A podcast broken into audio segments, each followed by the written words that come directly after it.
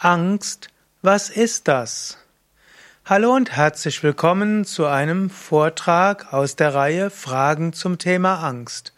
Angst, was ist das überhaupt? Angst ist ein Gefühl, Angst ist eine Emotion. Angst ist Energie verbunden mit Enge. Angst heißt, dass man Angst hat, dass etwas geschieht. Es gibt verschiedene Formen von Angst, über die ich auch nochmal sprechen werde. Ich sage gerne, Emotionen sind Informationen mit Handlungsempfehlung, mit Energie. Als solches, Angst ist eine der Emotionen.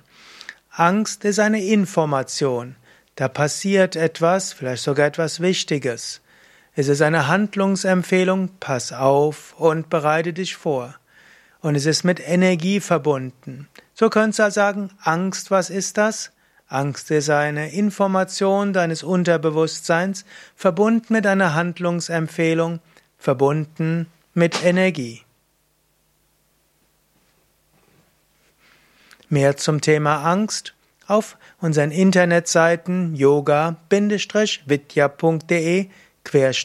Angst.